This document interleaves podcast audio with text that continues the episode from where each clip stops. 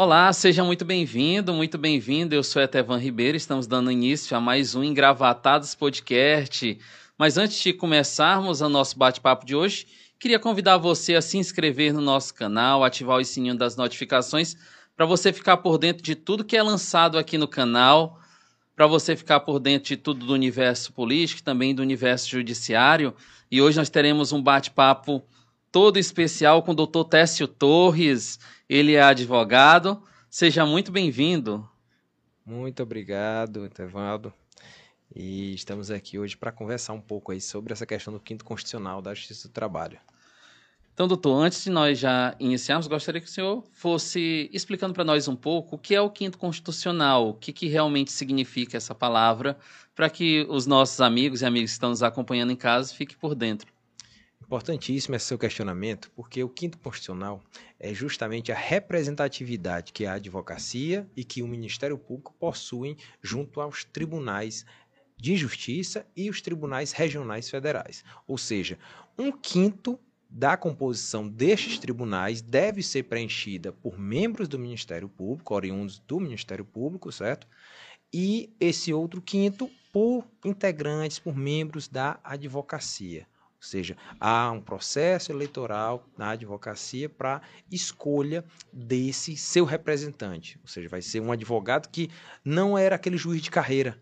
Ele vai, vai passar direto ao tribunal, já vai virar um desembargador, porque ele vai ser o representante da advocacia no tribunal. Daí porque a relevância desse, desse cargo, a relevância desse quinto constitucional. Porque nós vamos passar a visão da advocacia que, que a advocacia viu no dia a dia, o que, que aquele advogado que trabalhou durante décadas, é, nos dias a dias da advocacia, do lado de cá do balcão, certo? As experiências, as vivências que ele teve para emprestar é, esse olhar da advocacia e levar para o tribunal, para dentro do tribunal, onde lá estão geralmente o quê? Juízes de carreira, aquele juiz que fez o concurso, iniciou o juiz lá no comarca do interior e chegou até, até desembargador. Então, é, um, é um, um, uma, uma vivência diferenciada que vai ser levada para dentro do tribunal, um olhar diferenciado, que é esse olhar do advogado. Pensando nessa questão do olhar do advogado, de uma visão bem, bem leiga, a gente pensando assim na questão do advogado em si. Para a população, o advogado é aquela pessoa que representa, né, mais próximo dele. Quando se pensa em juiz, a população, no modo geral, já vê uma coisa mais distante, mas o advogado é aquela pessoa mais próxima que a pessoa entende assim: ah, ele compreende os meus anseios, ele compreende as minhas dificuldades.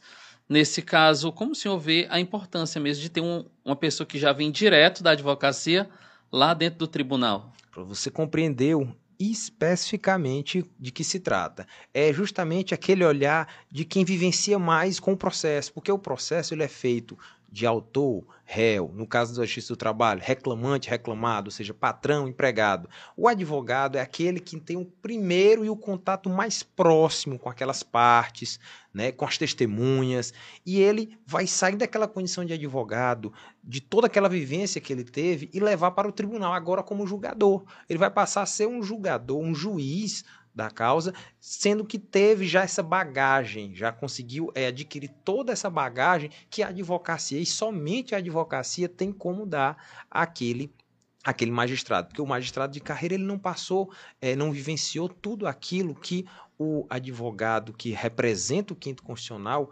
vai poder levar, vai poder emprestar é, ao judiciário. É muito importante, é extremamente relevante a figura do quinto constitucional. Então, a Constituição de 88 ela foi muito feliz ao abordar, ao trazer essa possibilidade de ter um representante da advocacia que está mais próximo é, e não é desmerecendo o, o, magistrado de carreira, longe disso. Ele passou por um caminho é, também muito difícil, que é passar no concurso, passar anos às vezes no interior para depois virar desembargador, Porém, a vivência da advocacia, aquela bagagem que é inerente ao advogado que está mais próximo, como você disse, da população, né?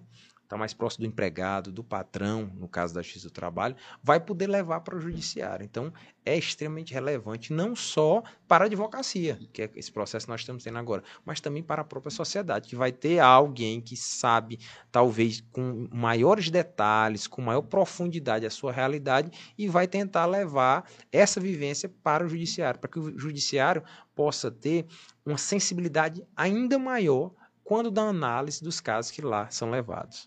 E só para nós entendermos assim, chegou um ponto do senhor colocar o seu nome, mas antes disso tem uma história, né? Sim. Uma história que lhe levou a parar e pensar, agora eu estou pronto para colocar o meu nome à disposição para disputar o quinto constitucional. Conte um pouco aí da sua trajetória, como é que se deu esse processo. É, é, não, é, não é muito simples é a decisão de colocar o nome à disposição. Nós temos aí um, uma aqui no Piauí cerca de mais de 17 mil advogados, né? É, diversos é, e bons advogados, em especial esses que estão colocando o nome à disposição. Eu, eu, costumo dizer, por onde ando, que qualquer um dos que lá chegue é, está representará muito bem a advocacia. Mas por trás de tudo isso, existiu uma pessoa que é, tomou essa decisão. E até você tomar essa decisão, você faz uma reflexão, você rememora a sua, é, é, é, a sua trajetória, quando você iniciou, como iniciou, como percorreu essa jornada, até chegar nesse momento e dizer, olha, eu entendo que agora eu estou apto, é, é, é, preencho os requisitos e vou colocar meu nome. Então, surgiu essa, essa, esse interesse da, esse meu interesse em, em, colocar o nome à disposição da classe, né? porque você vai estar se disponibilizando para a classe, você está emprestando o seu nome para que a advocacia lá seja representada. Então, é, tivemos, desde, desde o início da graduação, é, eu tinha no meu íntimo que, concluindo a graduação, eu vou procurar me aprofundar numa, numa área específica, certo? Porque a gente sabe que a advocacia ela, ela se modificou bastante com o decorrer do tempo. Antigamente a gente tinha aquele advogado mais clínico geral, né, que atuava em todas as áreas. Agora a gente tem um grau de especialização maior. E a vida, é, é, é, eu costumo dizer, ela, ela me levou para, para o direito do trabalho. Eu comecei a estagiar num escritório, num escritório que tinha uma demanda trabalhista muito grande. Também tinha uma demanda civil também muito grande mas é, o advogado específico que eu estava é, naquele tempo vinculado, ele ficava com a parte trabalhista desse escritório. E é, me delegava diversas petições, diversos, diversas diligências, acompanhamentos, idas às varas, ida às varas de trabalho, ao tribunal. E o dia a dia da justiça do trabalho foi me apaixonando. Despertando. Né? Foi despertando aquele interesse por aquela área certo? Na graduação ainda eu olhava muito a área criminal, é, gostava um pouco daquela da matéria, mas a minha paixão ela foi é, é, é, se firmando, indo no sentido do direito do trabalho. Então, esse estágio para mim foi preponderante. Na faculdade coincidiu de tão logo eu consegui ingressar nesse estágio, foi exatamente o, o semestre que eu comecei a cursar direito do trabalho. Então, casou uma coisa com a outra, casou a teoria com a prática. Eu tive essa oportunidade é, muito boa, tanto na teoria, tive bons professores, é, e na prática também tive um bom mestre, certo? Nessa, nessa minha caminhada. E então, daí em diante, passou a ser muito natural o meu contato com a Justiça do Trabalho do nosso estado. Era diariamente ida ao tribunal. Eu, pra você ter uma ideia, eu tinha é, dias que o estagiário ele eu costumo dizer que ele tem e, e ele deve ele deve é, roer, roer, o osso e comer um pouquinho da carne, né? Então, o que é o roer o osso que a gente que a gente costuma chamar é ir ao fórum, fazer carga de processo, tirar xerox, é, de, tentar agendamentos, então aquela parte um pouco mais burocrática, né? E o filé que o estagiário gosta mais é de fazer a petição, porque naquele momento de fazer a petição ele está colocando na prática o que ele aprendeu na teoria é, na sala de aula. Então esse estágio me possibilitou isso também. Então durante a manhã o que, que eu fazia? Ia às varas do trabalho. No tempo a vara do trabalho funcionava aqui na Miguel Rosa, certo? No Fórum Osmundo Pontes. Lá chegando, é, eu percorri os três andares, eram quatro varas, duas no, no primeiro andar, uma no terceiro e outra no quarto andar. E lá eu fazia carga de processos, né? Então eu tinha que devolver e pegar processo diariamente, fazer a leitura de diário e sair de lá com uma pilha de processo embaixo do braço. Às vezes tinha que pedir ajuda de colegas para poder descer e levar até o carro. Chegava até o escritório, ainda às vezes no final da manhã ali, começava a separar o que, que eu ia fazer, como é qual para qual advogado a gente ia delegar é, determinado determinado processo. Então falava com o advogado ele dava uma orientação para a gente dava aquele norte de como a gente deveria proceder e então a gente iniciava a elaboração daquela petição. Até chegar um dia de uma audiência que a gente tinha produzido tudo aquilo acompanhava o advogado depois tinha um recurso que ia para o tribunal e a gente acompanhava o advogado na sustentação oral. E tudo isso fez a gente ter aquela vivência do dia a dia da X do Trabalho. Então, ainda como estagiário, eu já frequentava a X do Trabalho é, com a assiduidade de um advogado que atuava somente lá. Então, todos os dias eu estava na X do Trabalho, aqui na, na Miguel Rosa no Fórum, como lá no tribunal, é, na 24 de janeiro. Que agora tudo está concentrado aqui na, na João 23. É um prédio só para as varas e para o próprio tribunal.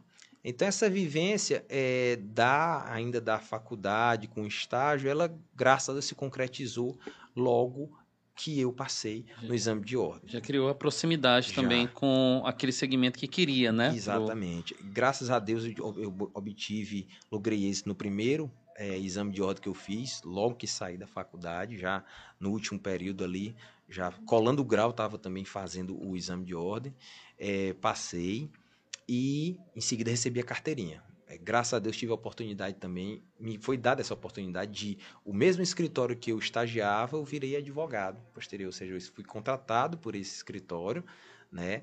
E lá aquela aquela vivência toda que eu tive na época de estágio agora como advogado. Então, muda um pouco o cenário, muda um pouco a roupagem. Agora você não faz só mais a petição, você já vai para a audiência, você não acompanha mais só o advogado, você agora é o próprio advogado. E, e comecei especificamente na Justiça do Trabalho. Então, é, tem essa vivência da Justiça do Trabalho aqui do Piauí desde os tempos de faculdade, ainda, ainda na, na, na década de 2000, né? Metade, meados da década de 2000, a gente já vivenciava essa realidade. E estamos aí com quase 15 anos nessa, nessa batalha, né? Porque eu costumo dizer que a advocacia ela é uma, uma luta diária, né? A gente, é, é como você, o, o, programa, ele é, o nome do programa é bem sugestivo, engravatado. Mas até a gente vestir essa gravata, são muitas dificuldades. Então, é um glamour que é passado por estar vestindo é, é, é, essa... Por estar, por estar engravatado, que não sabe o que há por trás até a gente chegar lá, né? Porque é necessário essas vestimentas, né? As vestimentas mais formais para o dia a dia da advocacia, mas é muito suor que há por trás dessas, dessa gravata, né? De toda essa vestimenta. E analisando isso ao longo desses, desse período, é, surgiu então essa perspectiva da vaga no TRT. Por que, que eu digo essa perspectiva? Porque nós temos um tribunal que, de acordo com a Constituição, é um tribunal de pequeno porte, ele é a estrutura mínima. Então, no mínimo, a Constituição diz que deve ter um tribunal com oito desembargadores, é o que nós temos aqui.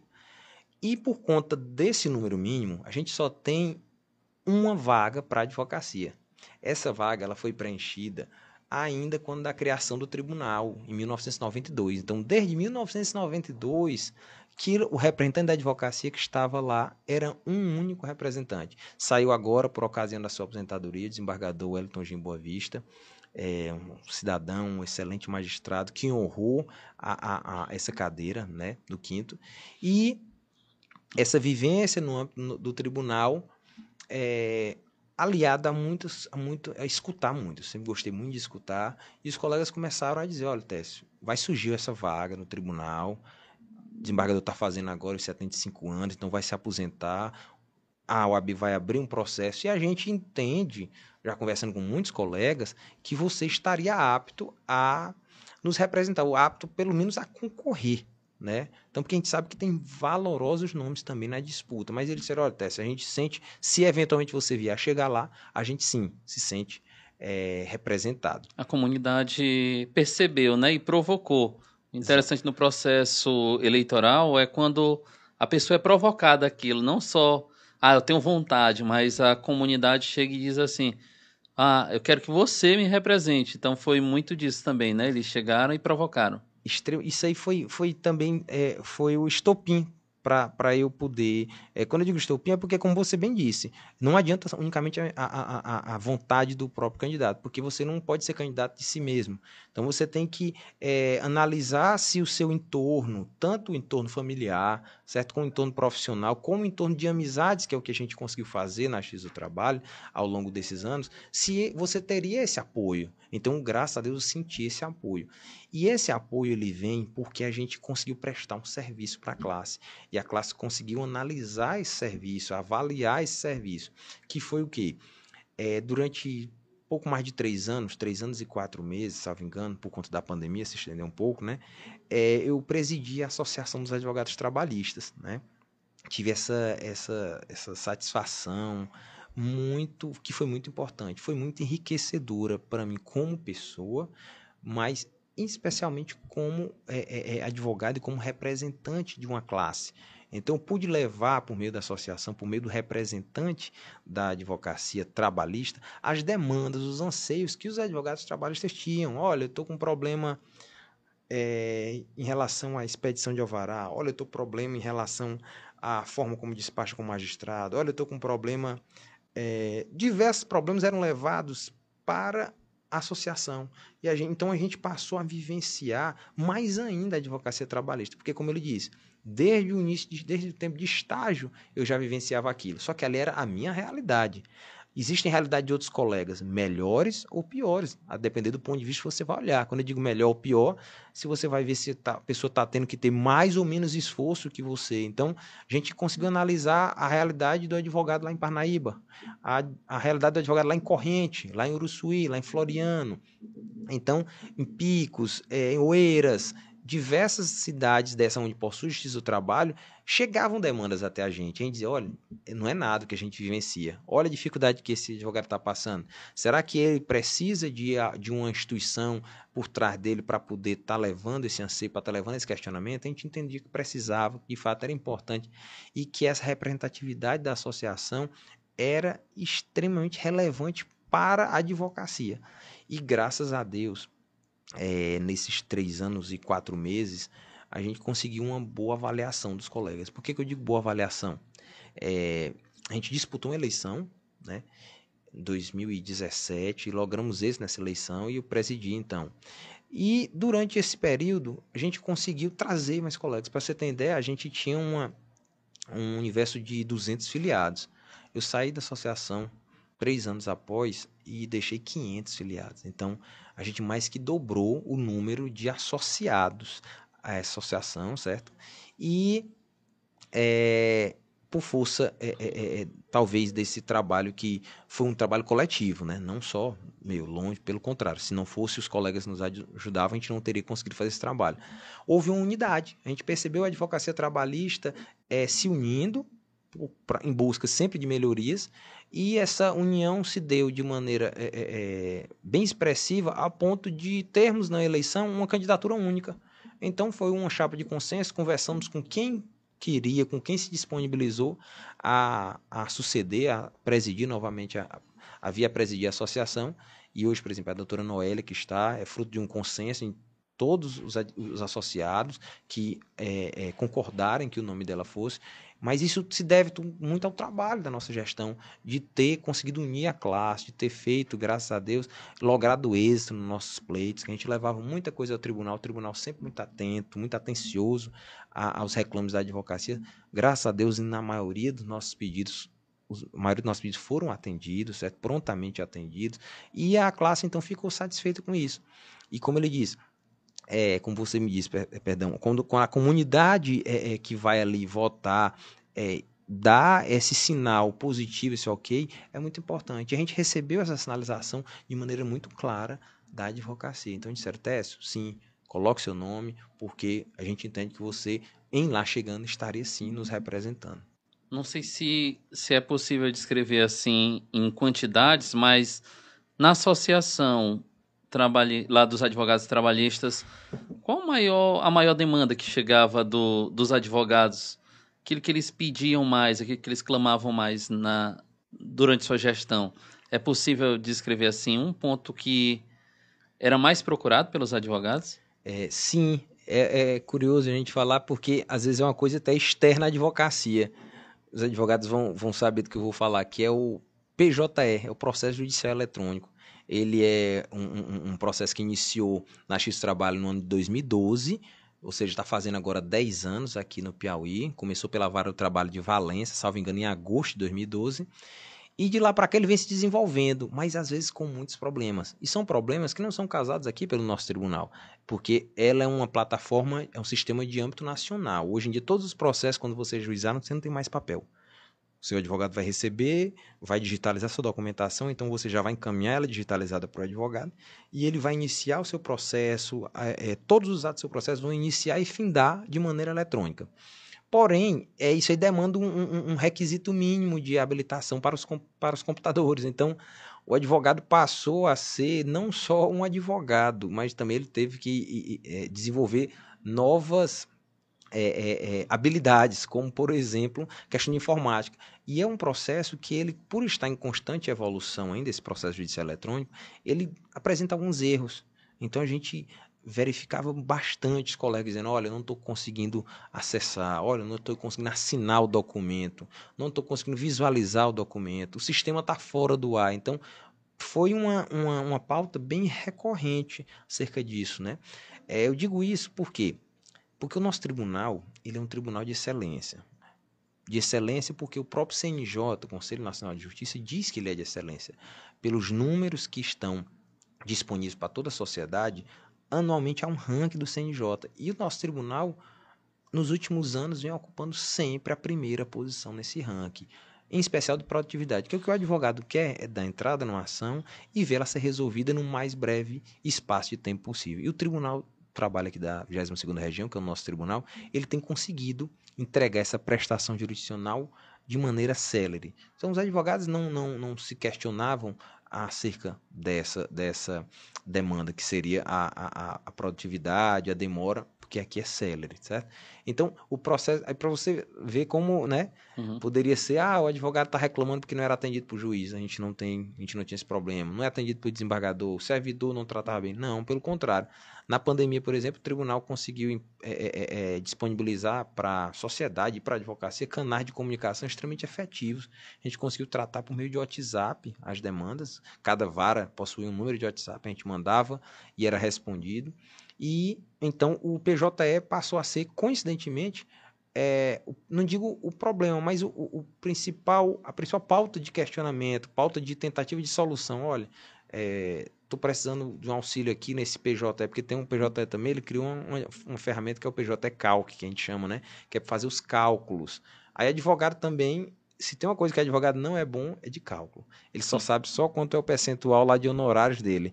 Passando disso, ele já passa a ter uma certa dificuldade. Então, quando chega esse processo, então, para a gente liquidar uma decisão, e colocar isso aí no, nesse sistema PJ Cálculo também a gente via muita dificuldade. E por força e por meio da associação, a gente conseguiu disponibilizar diversos cursos para os advogados, entendeu? E graças a Deus os advogados ficaram satisfeitos com, com os cursos. A gente sempre procurava palestrantes de excelência para ministrar esses cursos e travamos um bom diálogo sempre com o judiciário, com o Ministério Público, com a Superintendência do Trabalho, né? Que são aqueles atores ali do processo do trabalho. Foi muito importante. Entendo. A, a questão, uma questão interessante que eu vejo falando de justiça do trabalho propriamente dito, tivemos uma reforma trabalhista e quando se trata de reforma trabalhista, todo tipo de reforma as pessoas já ficam um pouco com o pé atrás. E aí quando acontece a reforma, alguns dizem: "Ah, foi bom para o trabalhador, foi bom para o empregador". Ah, ao seu ver como advogado trabalhista, que significou essa reforma que aconteceu? A reforma, ela, toda reforma, né, na verdade, ela implementa mudanças, né? E as mudanças, elas sempre assustam, porque o novo, né? Você vai ter que sair de uma, de uma realidade, sair de uma rotina e ingressar em outra. A CLT, ao longo dos anos, ela, é, uma, ela é uma legislação bem antiga, da década de 40, Então ela vinha sofrendo pequenas alterações, certo? Pequenas alterações ao longo dos anos. Porém, em 2017 ela sofreu uma alteração bem significativa. Por isso, então, foi chamada de reforma. Mais de uma centena de artigos foram alterados, suprimidos, colocados, e é, houve sim uma, uma alteração para a advocacia na forma de ver o processo. Os advogados, por exemplo, é, ficaram mais atentos com os pedidos que faziam, com receio de eventualmente terem que pagar custas, terem que pagar sucumbência. É, as empresas também se cercaram de maiores mecanismos de controle interno é, para diminuir o número, porque sabia que é, é, é em, existindo o processo havia o risco para todo mundo. Né? E a reforma, a, sob o meu ponto de vista, ela é uma realidade. Né? A gente, advogado, desde 11 de 11 de 2017, tem que saber que aconteceu uma alteração muito grande na legislação e que essa alteração é, mudou também a nossa rotina, né? Aí você me pergunta se é boa, se é ruim, se é bom para o patrão, se é bom para o empregado, se é ruim para um, se é ruim para outro. Eu costumo dizer que a reforma ela vem já de uma de uma de um momento, momento no país que ela culminou por, por, por levar a crer que teria sido a reforma que diminuiu, por exemplo, o número de ações. Porque mundo disse, ah, então com a reforma agora, já que se paga custos, já que se paga honorários, quem perde, se o empregado perder, então não vai ter mais ação trabalhista. Eu não vejo é, é, é, é especificamente dessa forma. Há um conjunto, certo? Porque para que, a, que tenhamos demandas, tem que ter uma economia aquecida. Por quê? A demanda ela vai surgir tão logo o empregado saia do emprego e consiga outro. Vai se posicionando no mercado, que a gente chama de pleno emprego, né? é aquela questão da empregabilidade. Eu saio de um, já vou conseguir um outro uhum. emprego. E a gente tem aí, desde mais ou menos 2013, 14, 15, esse desaquecimento da economia, né? Isso num cenário nacional, e que repercute diretamente na, na, no número de ações, no número de demandas. Então, a, não foi unicamente a reforma, a, entre aspas, culpada por isso. Eu não, eu não, não, não não digo que seria, teria sido a reforma trabalhista responsável por essa diminuição das demandas, mas sim esse conjunto de, de, de, fatores, no caso, o desaquecimento da economia, a não existência mais do pleno emprego e também a reforma. Porque alguns trabalhadores, por, da forma como foi passada a mensagem, da forma como foi passada o que representava a reforma, foi dito que se você entrasse na justiça e perdesse um valor X, teria que pagar tanto de custo, tanto de honorário. Isso, de certa forma, para algum, algum empregado que não tenha ido procurar um profissional, ele pode ter sim assustado e disse, ah, então melhor eu nem, nem ir, né? Mas, mas eu não posso chegar e te dizer que, olha, isso aqui foi por conta da reforma. Não, penso eu que não tenha sido. Acho que é esse conjunto de fatores, que a reforma foi só mais uma, mais uma para para essa diminuição do número de demandas, porque é muito importante. Por que, que eu digo, por que, que eu, eu, gosto de falar do número de diminuição de demandas? Porque em tendo demanda, em tendo muitas ações, vai ter muito trabalho para a advocacia, né?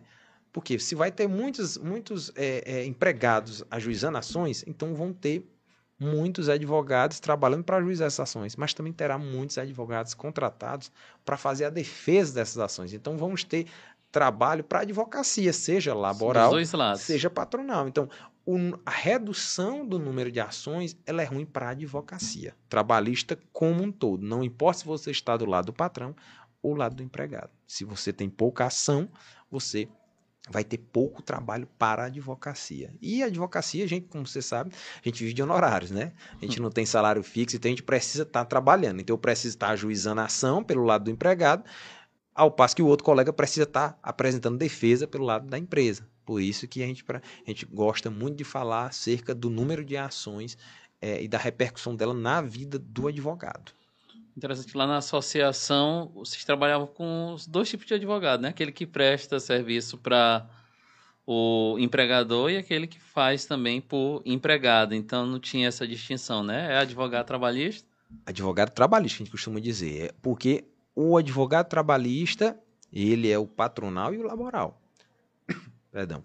Ele, um não vive sem o outro. Eu não tenho uma defesa, não tenho como fazer defesa se não tem quem ajuizou a ação, ou seja, não tem inicial sem defesa. Precisa um do outro. A gente nunca, jamais fez qualquer tipo de distinção, seja do advogado laboral, seja do advogado patronal. Pelo contrário, os dois são essenciais. A justiça do trabalho, há um mito que ela seria a justiça só do empregado, sempre favorece o empregado. Mas não, a justiça do trabalho é necessária até para um controle social. Porque os maus empregadores, quando eles vão acionados na justiça, eles vão pagar por aquilo que, aquilo que eles deixaram de fazer corretamente, ou seja, eles descumpriram a lei. Por conta disso, estão sendo acionados judicialmente. Isso garante que os bons empregadores que sempre cumpriram a legislação estejam em pé de igualdade. Porque a partir do momento que ele é, deixa de pagar direitos, ele vai estar concorrendo, ele vai estar um, tendo uma vantagem, por exemplo, financeira contra o seu concorrente né? Aquela empresa que deixou de pagar aquele determinado direito, ela vai lucrar mais do que aquela empresa que está toda corretinha, fazendo tudo correto. Então, é um meio de controle social também, acho isso trabalho. Justiça social. Interessante esse ponto que, quando a gente fala de direito criminal, às vezes quando pega no lado do jornalista, o jornalista às vezes fala assim, ah, esse, esse criminoso, nós vê muito na televisão a, a questão, ele cometeu esse crime por causa da certeza da impunidade. Você vê muito esse comentário também no, na questão da, da justiça do trabalho, que às vezes o mau empregador comete determinado tipo de, de ação na certeza da impunidade ou não tem isso no direito do trabalho? A justiça do trabalho, ela é, eu costumo dizer que ela é a mais efetiva justiça que a gente pode é, visualizar. Do ponto de vista social, ela é da dignidade da pessoa, porque ela garante que o trabalhador vá buscar o essencial básico, é o salário, é o 13 terceiro, é férias, é FGTS, são direitos que a Constituição garante. E, ao mesmo tempo, ela garante que o mau empregador não prossiga daquela forma. A partir do momento, por exemplo, que tem as fiscalizações do trabalho, quando o fiscal do trabalho chega na empresa, ele chegou porque foi objeto de uma denúncia. Então, essa denúncia vai ser constatada, ela procede ou não procede? E quando vai para a X do Trabalho, a X do Trabalho procura fazer da maneira mais justa. Eu, eu, eu costumo dizer que a X do Trabalho ela não está. É, ela jamais se dedicou a uma caça às bruxas. Não, não. Pelo contrário. Ela procura ser, ela analisa, por exemplo, o empregador doméstico, é uma realidade totalmente diferente de uma empresa. Uma micro e pequena empresa também é uma realidade totalmente diferente de grandes empresas, do poder público. Então, a X do Trabalho ela serve, ela, ela ela é efetiva a, na medida em que ela de fato chega até o seu destinatário, certo?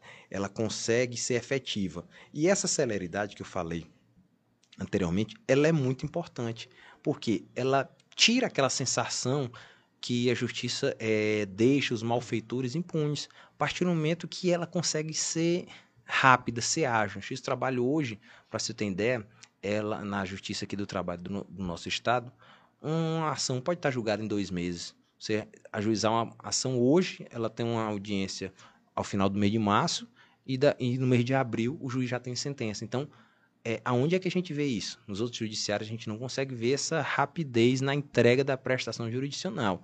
Então, isso termina desestimulando né, os empregados de descumprirem a legislação trabalhista. É um outro mecanismo que eu também é, é, atribuam a redução do número de ações trabalhistas no Piauí, por exemplo, porque os empregadores, os patrões, eles começaram a verificar que a justiça do trabalho no Piauí ela funciona. E é, se ela funciona, funciona de maneira efetiva, funciona de maneira rápida, é ruim para você que está cometendo um ilícito, certo? É ruim para você que deixou de pagar o salário, que deixou de pagar o FGTS do, do empregado, que não é, pagou as férias do 13 terceiro, porque você vai ser, talvez, muito brevemente punido por quê? Por conta de uma justiça efetiva, uma justiça que funciona. Se há algum problema no civil, no criminal, a gente não tem isso, a gente não visualiza isso na justiça de trabalho, em especial a do Piauí. Ela, de fato, ela é efetiva, utiliza os mecanismos que pode para poder entregar aquilo que se propõe a prestação jurisdicional. Interessante tocar nesse ponto, que às vezes as pessoas generalizam, no modo geral, aquilo. Às vezes, quando é para ingressar com a ação, a pessoa diz logo assim: tu entra, mas daqui a 10 anos Interessante destacar que até dois meses é possível ter a resolução de um, uma das causas colocada lá à, à disposição. Mas, voltando um pouquinho para o quinto constitucional, a gente vê que parece muito. É uma campanha em si, que você coloca seu nome, e numa campanha política o candidato ele tem algumas bandeiras que ele defende. No seu caso, doutor Tessio, quais são as suas principais bandeiras? Exatamente, como você falou, uma campanha. A gente está em plena campanha, correndo é, é, é, é para conversar com os colegas advogados, né? É, primeiro, uma campanha difícil, por conta de você. É, são série de restrições. Você não pode fazer propagandas que é, a política partidária é, permite. Ao mesmo tempo, você tem um eleitoral, eleitorado muito qualificado, que é um advogado. Né? Então, não, você não vai falar qualquer coisa para conseguir é, é, conquistar aquele voto. Então, você tem que se preparar tanto se preparar no sentido de, das abordagens que irão surgir, que serão questionamentos qualificados de uma pessoa que tem o mesmo grau de instrução ou maior que o seu, que tenha muitas vezes mais experiência de vida é, profissional, de idade que você. Então você vai ser surpreendido com, com esses questionamentos. Como também você tem que ter algo. É, é, é, é você tem que ter algo palpável para ele. Não vai adiantar você fazer promessas é, em vão, promessas que não são é, é, possíveis de cumprimento. Então, o advogado analisa muito isso. Se o candidato está aqui se propondo a fazer proposta mirabolante, proposta que não existe. Então, as bandeiras que a gente costuma é, falar por, gente, por onde a gente anda. Primeiro, da advocacia militante. Então, eu sou o representante, eu, assim como é, é, é, é, mais de 90% da advocacia, a gente vive da advocacia militante. O que é advocacia militante? É aquele advogado que não tem salário, é aquele advogado que não tem cargo, que ele vive unicamente, exclusivamente dos seus honorários.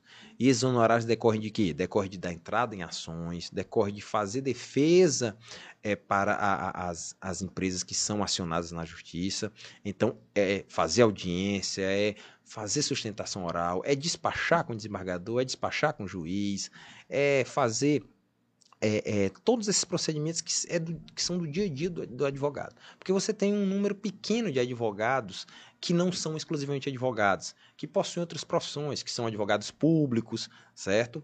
Que são é, professores é, é, é, de de graduação ou pós-graduação, mas o grosso da advocacia, eu costumo dizer, o, o, advogado comum, o maior número de advogados é aquele advogado militante. Então, eu sou, estou me colocando é, o meu nome nesse, nesse processo eleitoral, inicialmente por entender que represento a advocacia militante trabalhista, certo? Que milita na advocacia trabalhista.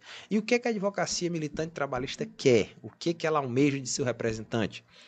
após muito, muito diálogo, é, sempre escutei que isso já, graças a Deus, eu tenho para mim. Foi outra coisa também que, que é, é, foi uma união de, de, de, de, pensamentos, né, de propósitos. Então eu tenho que é, o advogado em lá chegando para representar a advocacia trabalhista no quinto constitucional, ele deve respeitar a, as prerrogativas da advocacia, certo? Não aceitar qualquer tipo de violação às prerrogativas dos advogados, que são é, muitas vezes confundidas com privilégio, mas jamais foram. São condições mínimas para o exercício da advocacia. Então, temos que primar pelo combate a qualquer tipo de violação. Então, respeito máximo as nossas prerrogativas. Dá uma segurança, né? Dá também. segurança para o trabalho do, do, advogado. Então, é só o que o advogado quer. O advogado quer ser recebido no gabinete do desembargador a qualquer hora, sem precisar marcar previamente um horário. Ele quer ter o direito da sustentação oral dele é, guarnecido, ele quer ter o direito de protestar numa audiência, ele quer ter o direito de conversar com o servidor, de adentrar as secretarias, de receber um alvará em seu nome. São direitos mínimos que sem eles a advocacia não consegue exercer de forma digna a profissão. Então, primar pela não violação e respeito máximo às prerrogativas dos advogados. É, também a gente é, sempre gosta de mencionar nas nossas falas é a observância aos honorários advocatícios, ou seja, o não aviltamento. Aviltamento é desprestigiar, certo? É desrespeitar a verba honorária a gente tem visto algumas decisões, por exemplo, é, fixando honorários nos percentuais mínimos. E a gente sabe que isso é ruim, prejudicial para a advocacia. Então, é sempre analisar com muito cuidado os processos que falam sobre o percentual de honorários advocatícios. Então, o não aviltamento dos honorários e a valorização deste. Não só o não aviltamento, mas também a sua valorização. Esse, esse valor é decidido lá no tribunal também? Sim, o juiz, ao julgar a ação, ele vai dizer quanto o advogado deve, deve rece é, receber a título de honorário, qual percentual. E a gente tem visto, infelizmente, alguns magistrados fixando percentuais mínimos, que a lei estabelece um percentual mínimo para esses honorários. E a gente tem, na maioria dos casos, se não praticamente todas, é injusto o honorário ser fixado soa um percentual como mínimo. uma desvalorização. Uma desvalorização do seu trabalho, com certeza. Entendo. Você trabalhou, você recebeu aquele cliente, analisou a situação dele, viu qual era a melhor estratégia, fez uma audiência, fez a sustentação oral, aguardou o processo ir a Brasília e ao final você vai ter um percentual mínimo, sendo que você teve um trabalho de anos. Então, não é justo trabalho primoroso, um trabalho com dedicação, com todo esmero, e você não ser bem retribuído, então é um desrespeito, é um desprestígio à categoria. Então, um representante da advocacia lá chegando, ele deve minimamente olhar para isso. Mas antes de tudo, o que a gente tem que defender é que eu costumo, é, é, a, é a minha bandeira, é a base da bandeira é a questão da valorização, manutenção e fortalecimento da justiça do trabalho. Porque a gente tem visto é, nos últimos anos uma série de, de, de, questionamentos acerca da existência, da continuidade, da manutenção da justiça do trabalho. E o advogado trabalhista que se preze, em especial aquele que vai lá representar a advocacia trabalhista, ele deve, primeiro, querer a manutenção da justiça do trabalho. Que essa estrutura permaneça, que essa estrutura se fortaleça, que essa estrutura se amplie.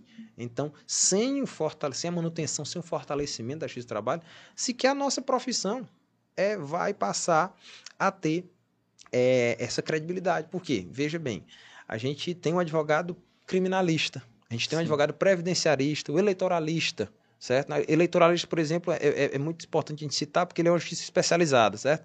Então, se você é, enfraquece a justiça do trabalho, se a justiça eleitoral, perdão, se você é, tenta enfraquecer é, e tentar acabar com a justiça eleitoral, você vai estar tá fazendo o quê? Você vai estar tá tirando é, aquela advocacia, tirando o ganha-pão daqueles advogados, que são advogados eleitorais. E aqui para o trabalhista.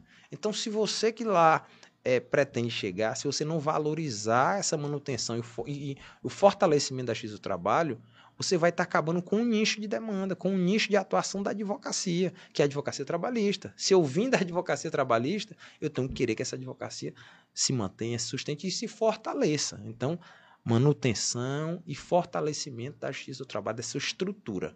É a nossa principal bandeira, a bandeira base. A partir daí que a gente parte para as outras para as outras bandeiras. Então, essa manutenção e fortalecimento são, sim, uma das nossas é, é, bandeiras de campanha. Isso como o senhor falou do, do ouvir, né? É, a construção dessas bandeiras passou também por ouvir essas demandas, escutar ah, os seus pares estão ali próximos, né? Os seus colegas que estão ali na profissão o tempo todo. E aí foi ouvindo e construiu, ou partiu também muitas vezes assim do senhor como advogado trabalhista perceber e achar não isso aqui tem que é, como, como, como eu disse anteriormente, é, graças a Deus, foi é, é, é, é, coincidiu. Houve uma coincidência de, de, de ideias, com uma confluência de ideias, ou seja, eu tinha já isso como bandeira para mim, que iria sustentar, que iria defender esse tipo de bandeira, da valorização, do não avitamento dos honorários, das prerrogativas, e conversando com a advocacia, porque é muito importante você conversar. E essa vivência lá da Justiça do Trabalho é que nos fez ouvir né, ouvir os colegas advogados e sempre o que a gente escutava era, olha, é, meus honorários não estão sendo valorizados, estão fixados no mínimo. É, olha, minha prerrogativa foi violada, eu não consegui fazer isso, não consegui fazer aquilo. Olha, se a justiça do trabalho acabar, eu vou, eu vou me sustentar de quê? Eu vou viver de quê se eu só sei advogar aqui na justiça do trabalho? Então, escutando isso, só fez reforçar é, essa ideia que a gente já tinha e graças a Deus coincidiu então, quando a gente vai conversar, por isso que ele disse que é, é, é, a gente entende que, que os advogados, graças a Deus, receberam bem essa nossa, essa nossa candidatura, porque foi essa confluência de ideias, né, com a mesma ideia de um colega que sentiu desvalorizar os seus honorários, que sentiu violar a sua prerrogativa e que entendeu que a Justiça do Trabalho estava em risco, a, sua a manutenção da sua estrutura, que são as bandeiras que a gente também prega. Então, esse ouvir foi importantíssimo, porque a gente visualizou que estava no caminho certo, no caminho me, da mesma ideia que os advogados trabalhistas estão lá no dia a dia também vivenciam. Ouvindo o senhor falar, e me vem muito assim a ideia de é uma eleição difícil, porque ah, quando você vê uma campanha política tradicional de um vereador, de um deputado, eles têm geralmente as suas bases políticas. Eles vão ali, ah, eu sei que eu sou da Zona Norte, então ali na Zona Norte sou mais forte. E os advogados não, os advogados são espalhados, são todos, não só os trabalhistas que, que vão votar. Como alcançar todos os advogados? Tem alguma plataforma que vocês utilizam que alcança, que todos os advogados estão olhando ali, ou tem que ir catando mesmo esses votos? É muito difícil a campanha começa. Por quê? Não só os advogados trabalhistas votam. Então, é, a gente sabe que o número maior de advogados, por exemplo, no Piauí hoje, é advocacia, advocacia civilista, advocacia previdenciarista, né? E eles são o maior número, trabalhista é o menor número. Então, não adianta você ser votado somente pelos advogados trabalhistas, né?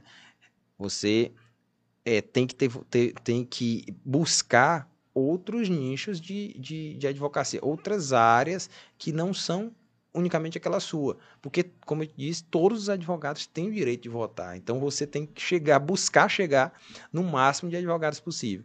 A gente não possui nenhuma uma plataforma, nenhum mecanismo. É o, é o corpo a corpo, é andar, é ir no Fórum Civil, é ir no Fórum Criminal, é ir na Justiça Federal, é ir no Eleitoral, é visitar os escritórios, é visitar as subseções do interior. Né? Nós temos 15 subseções além de Teresina, então são 16 locais que tem a votação e a gente tem que tentar percorrer. Rede social é um mecanismo extremamente importante. Né? As nossas redes sociais estão abertas para os colegas conhecerem é, é, as nossas propostas, analisar a nossa trajetória, ver as nossas ações, mas ainda assim a gente não consegue chegar em todo mundo. Então, a partir do momento que a gente consegue é, que o nosso discurso seja apoiado por algum colega, por algum grupo, a gente espera que eles repercutam isso. Então, gosto sempre de dizer, quem está me apoiando, quem tem interesse em votar em mim, eu peço, olha, além do seu voto, que eu agradeço, que é muito importante, tente conseguir mais um, dois, três votos, porque isso aí é importante. Ter, você vai ter aquele colega de faculdade, aquele colega de escritório, aquele primo, aquele sobrinho. E é uma eleição que ela não envolve só advocacia. Justamente por isso. É, eu sou médico, eu sou político, eu sou engenheiro, sou arquiteto, mas eu tenho alguém na família advogado que não conhece o, o, o, o Técio, que não conhece o trabalho dele, que não sabe, mas que se eu pedir, eventualmente ele pode vir a votar. Então, para você ver o engajamento que toda a sociedade passa a ter é, numa eleição como essa. A gente se depara com diversos colegas de várias profissões pedindo voto nessa eleição, porque são muitos advogados, como eu disse, são mais de 17 mil advogados inscritos no nosso estado e que para a gente chegar até eles precisa de tanto de andar muito, é muita saliva, falando muito, é muito, muita sola de sapato, mas a gente precisa também da colaboração dessa rede de apoio, né? Muito importante. Redes sociais, essa rede de apoio de, de colegas que acreditam no nosso discurso. A OAB, ela permite esse debate também, essa exposição de ideias, de alguma forma? Sim, a OAB, ela, ela por exemplo, por último, agora no processo do Tribunal de Justiça, ela possibilitou uma espécie de debate. Ela escolheu cinco, seis temas que e convidou todos os candidatos para uma durante uma tarde e noite falar sobre esses temas no, é, publicou isso nas suas redes sociais, no canal do YouTube, em, em Instagram, Facebook, para que o maior número de advogados tenha acesso a, a, a, aos candidatos. Isso é muito importante. Eu costumo dizer que os advogados, é, os eleitores, no, nesse caso, devem escutar todos, para poder melhor analisar, melhor é, é, verificar em quem votar, né? Conhecer as trajetórias, é muito importante escutar todos. Você está é, iniciando esse, esse seu programa aqui muito válido, extremamente, de já lhe parabenizo pela, pela temática abordada. Você vai escolher, você vai analisar também, entrevistar aqui também os demais candidatos e espero que os advogados escutem também eles, né? Porque eles vão poder é, é, é, é fazer uma avaliação melhor. Porque uma coisa é olhar a rede social do teste, uma, uma coisa é olhar a rede social de outro candidato, mas a rede social não vai lhe passar é, é, as impressões que você tem quando uma entrevista como essa aqui, como você diz, bem disse desde o início e agora ela está acontecendo de maneira bem descontraída, de maneira bem tranquila. A gente consegue falar aqui, como falei do meu estágio, falei do início Sim. da trajetória, então muito, muito importante. E isso aí é que esse detalhe eu não vou conseguir falar ele na, na rede social e não vai chegar para o, o eleitor, para aquele advogado lá do interior da mesma forma, aquele advogado aqui que não me conhece. Então é muito importante essa oportunidade que você está nos dando aqui. Isso é também um canal né, de comunicação que a pessoa diz assim: ah, o que te credencia para concorrer a essa vaga? E aí, às vezes, a conversa é rápida, ali não tem tempo, aí disse: olha, mas tive um bate-papo lá no podcast, ó, dá uma olhadinha lá que eu falo com detalhes, explico um pouco aquilo que me credencia, como foi que eu descobri a, a justiça trabalhista, onde foi que eu ingressei, por quê, quais são as minhas bandeiras.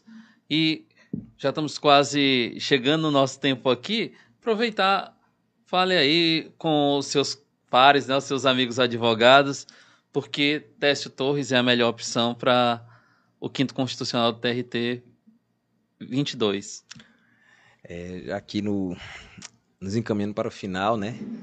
Primeiro queria lhe parabenizar pela temática, como disse, parabenizar pela oportunidade que você está dando e vai dar todos os candidatos, que esse canal é muito importante, porque a gente tem é uma campanha que, que ela é muito dinâmica, a gente tem que estar tá no interior conversando com os advogados, tem que estar tá nos escritórios, tem que estar tá no fórum, porque a gente tem que trabalhar também, né? Paralela a uma campanha como essa, a gente precisa ir aos fóruns para trabalhar, escritório, mas nesse momento que a gente quer num espaço que a gente pretende, o que a gente é, é, espera num espaço como esse, é chegar ao advogado. Chegar ao advogado o quê? E dizer o quê? Olha, você é, é, uma, é uma mensagem que eu gosto de deixar sempre de esperança. Que o advogado tem uma esperança.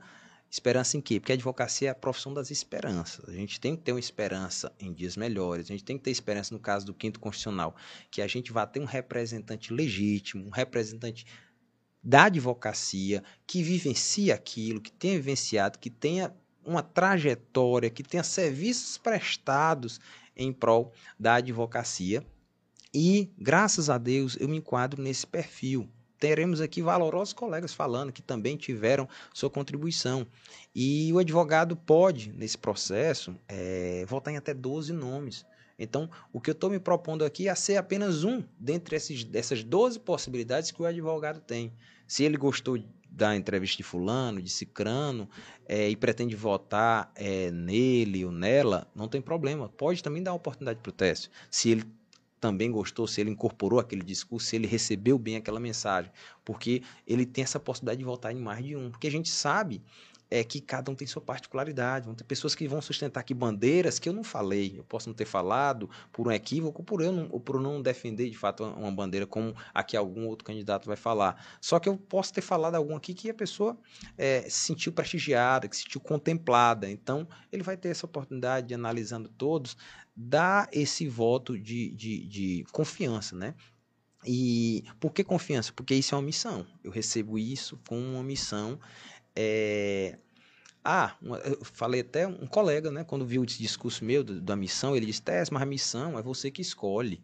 Então não é uma missão, ninguém está delegando para vocês. Eu, eu já entendo no sentido mais amplo, eu entendo que sim, é uma missão que você, primeiro você se prontifica e após ela ser confiada a você, a advocacia está ali confiando você representá-los perante o tribunal. Então, recebo isso como uma missão, como uma, uma, uma, coisa muito importante na minha vida pessoal, na minha vida profissional.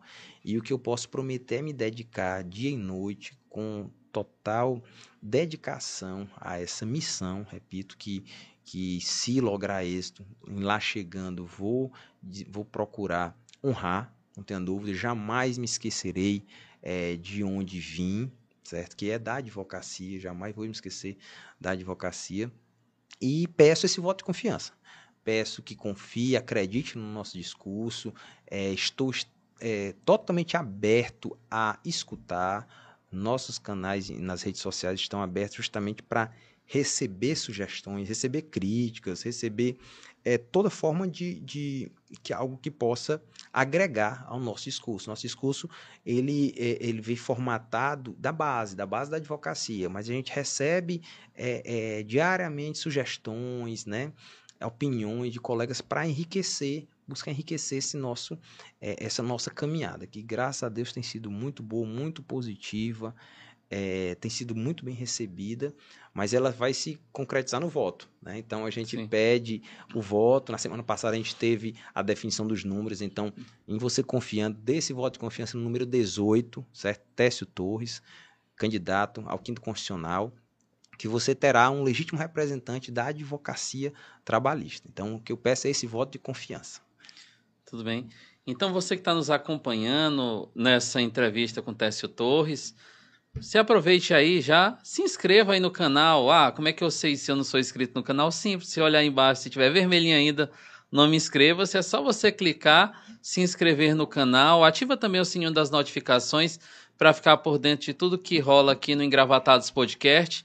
E aproveite, seja um colaborador, colabore também conosco para que possamos sempre estar trazendo mais e mais participantes aqui para o Engravatados Podcast. Aqui em algum canto aqui da tela, né, tem um QR Code, você pode apontar a tela do seu celular e também ser um apoiador do Engravatados Podcast, porque aqui no Engravatados Podcast nós sempre levamos o debate de forma livre para todos, sem tomar partido, né? Então, para isso nós precisamos do apoio também de você que gosta de um debate livre e espontâneo aqui no, no nosso, nossos canais. Visite também as nossas redes sociais e lá você também pode estar dando sugestões de entrevistados aqui para o Engravatados Podcast.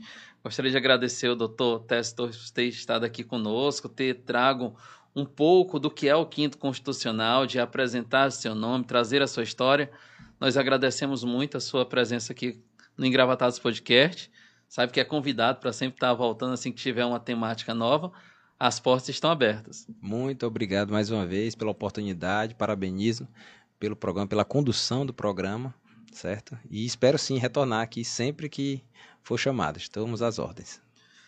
Então você, nós queremos agradecer a sua presença e até o próximo Engravatados Podcast. Tchau, tchau.